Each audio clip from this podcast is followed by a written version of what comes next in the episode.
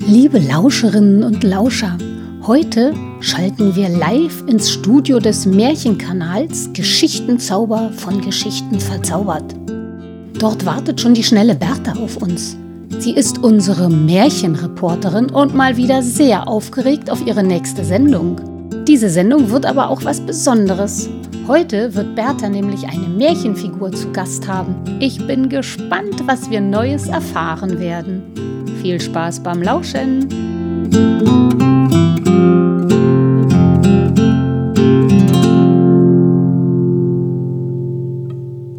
Halli, hallo, hallöle. Hier ist die schnelle Bertha vom Märchenkanal Geschichtenzauber von Geschichten verzaubert.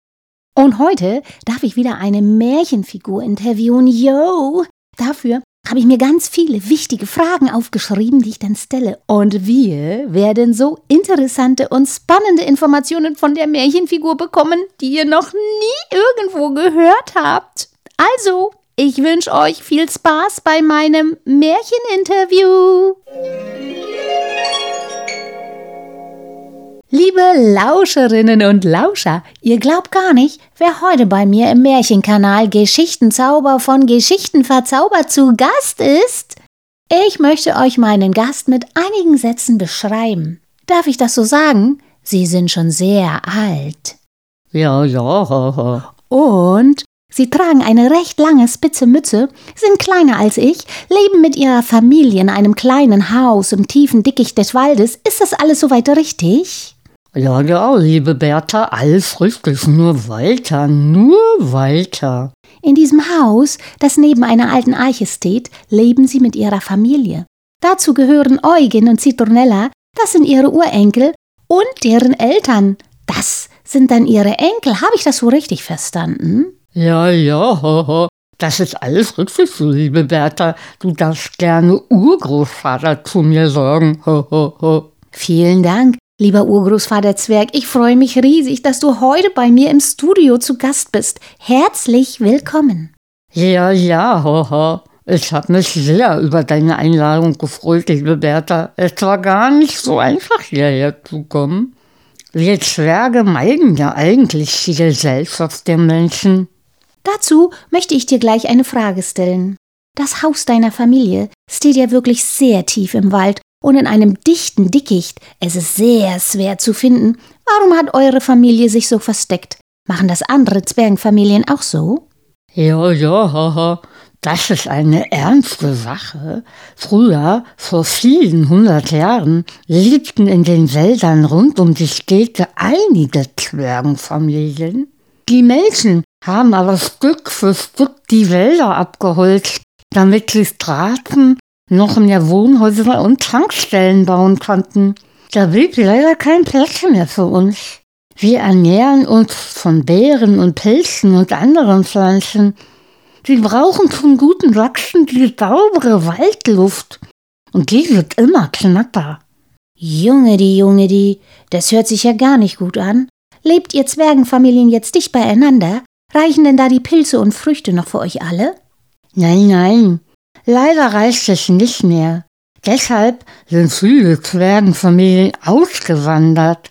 Dorthin, wo es große Wälder und Berge gibt, zum Beispiel in die Alpen und den Ural. Ja, ja, ha, ha, ha, ha.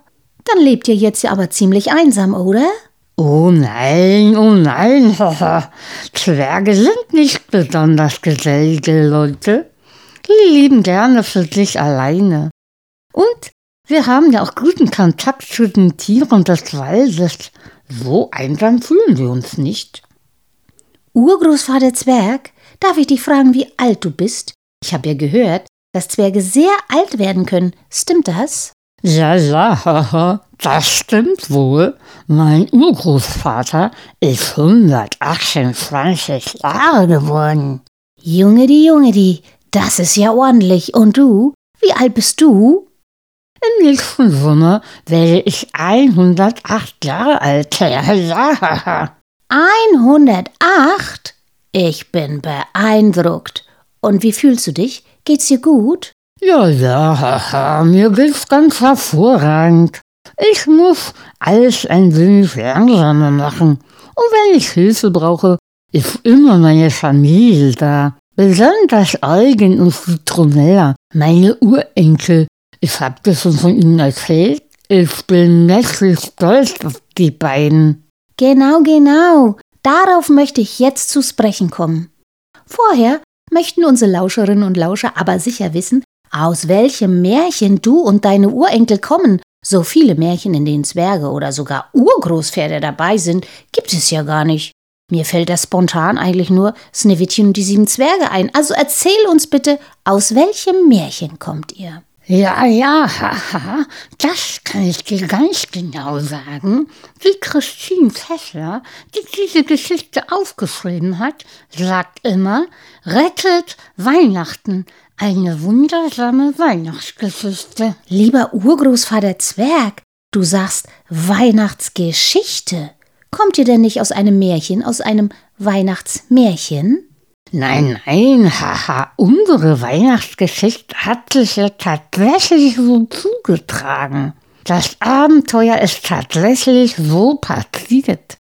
Ein Märchen hat sich ja jemand ausgedacht und es immer weiter erzählt und weiter erzählt. Und irgendwann hat es einer aufgeschrieben, unsere Geschichte ist nun aber wirklich so passiert. Junge, die Junge, die, ich komme ja aus dem Sound gar nicht mehr raus. Es ist wirklich so passiert? Erzähl.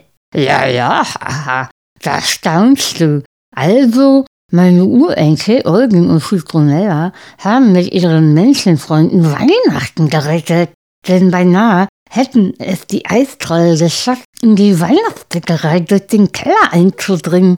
Und dann wäre das ganze Weihnachtsland in Gefahr gewesen und Weihnachten wäre verloren. Denn die Eistrolle waren mit einem Eiszauber belegt, weil sie vor vielen Jahren eine Eisfee sehr verärgert hatten. Nun ja, eine ziemlich verschreckte Sache. Na sag mal, na sag mal, davon habe ich ja noch nie gehört. Da bin ich wohl einer brandneuen und wirklich sensationellen Story auf der Spur. Ich habe so viele Fragen. Wo ist das Weihnachtsland? Wer lebt dort? Wer sind die Freunde deiner Urenkel? Und natürlich, wie, wie haben sie Weihnachten gerettet? Ja, ja, haha. Bis jetzt war die Geschichte auch ein großes Geheimnis. Der Weihnachtsmann und alle Bewohner des Weihnachtslandes wollten immer geschützt und unter sich bilden. Aber nun darfst du davon erzählen. Ja, ja, haha. eins nach dem anderen. Zuerst einmal Polly, Peter und Tim sind die Menschenfreunde meiner beiden Urenkel. Zuerst mussten sie das Zwergengeheimnis bewahren. Der Wahrheitszauber hat es bewiesen. Und dann musste auch noch einer von ihnen im Weihnachtsmonat Geburtstag haben. Das ist der Tim. Und schon durften sie mit ins Weihnachtsland reisen. Erstaunlich, erstaunlich. Wie sind denn die drei ins Weihnachtsland gekommen? Dafür brauchten sie Reisemützen und einen Reisezauber. Der ist aber nun wirklich sehr geheim. Und dann? Was passiert im Weihnachtsland? Ja, ja, haha. Sie mussten das Bündnis der Freundschaft bilden. Dazu gehörten Menschenkinder, Zwergenkinder, Elfen, Schneeglume und Eistrolle. Lebewesen aus fünf verschiedenen Völkern mussten in freundschaftlicher Verbundenheit und mit offenen Herzen zusammenkommen. Nur so konnte der Eiszauber von den Eistrollen genommen werden. Und all diese Lebewesen wohnen im Weihnachtsland? Ja, ja, und noch viel mehr. Und hat das Bündnis der Freundschaft Weihnachten retten können? Ja, ja, haha. Es war ein großes Abenteuer für meine Urenkel und ihre Märchenfreunde. Sie haben einen Schneeglumen, zwei Elfen und einen Eistroll gefunden und gemeinsam den Freundschaftsspruch aufgesagt. Und dann, ach, ihr müsst unsere Geschichte einfach lesen. Du machst mich und sicher auch unsere Lauscherinnen und Lauscher ganz neugierig. Wo kann ich eure wundersame Weihnachtsgeschichte denn lesen? Ja, ja, haha. Unser Buch, unser Buch ist in Arbeit. Etwas Geduld müsst ihr noch haben. Wir arbeiten fleißig daran. Lieber Urgroßvater, das war ein sehr interessantes Interview. Vielen Dank für dein Kommen. Ich hätte ja nie gedacht, dass solch ein Abenteuer tatsächlich passieren kann. Und nun ist Weihnachten tatsächlich gerettet? Ja, ja. Alle Eistralle sind vom Eiszauber befreit. Im Weihnachtsland leben nun die Völker der Zwerge, Elfen, Schneegnome und Eistrolle wieder friedlich zusammen und kümmern sich ganz konzentriert um die Vorbereitung des nächsten Weihnachtsfestes. Ich kann es gar nicht glauben. Auch drei Menschenkinder waren im Weihnachtsland? Sind die denn dort gar nicht aufgefallen? Die sind doch viel größer als Zwerge. Ja, ja, da hast du wohl recht. Der Verkleinerungszauber musste alle zwei Tage erneuert werden. Sonst wäre wohl das ganze Abenteuer nicht so gut ausgegangen. Und dürfen denn Menschen öfter ins Weihnachtsland reisen? Das würde ja sicher viele interessieren.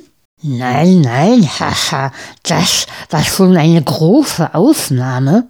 Aber für das Bündnis der Freundschaft mussten sich ja Lebewesen von fünf Völkern freundlich und mit offenen Herzen zusammentun. Da gehören die Menschen doch einfach dazu. Junge, die Junge, die Urgroßvater. So viele spannende Informationen für meine Lauscherinnen und Lauscher. Aber ich merke gerade, wie anstrengend unser Interview für dich ist. Kann ich etwas für dich tun? Ach, ach, liebe Bertha, tatsächlich lassen meine Kräfte langsam nach. Ich glaube, ein kleines ach, Mittagsschläfchen wäre jetzt genau das Richtige.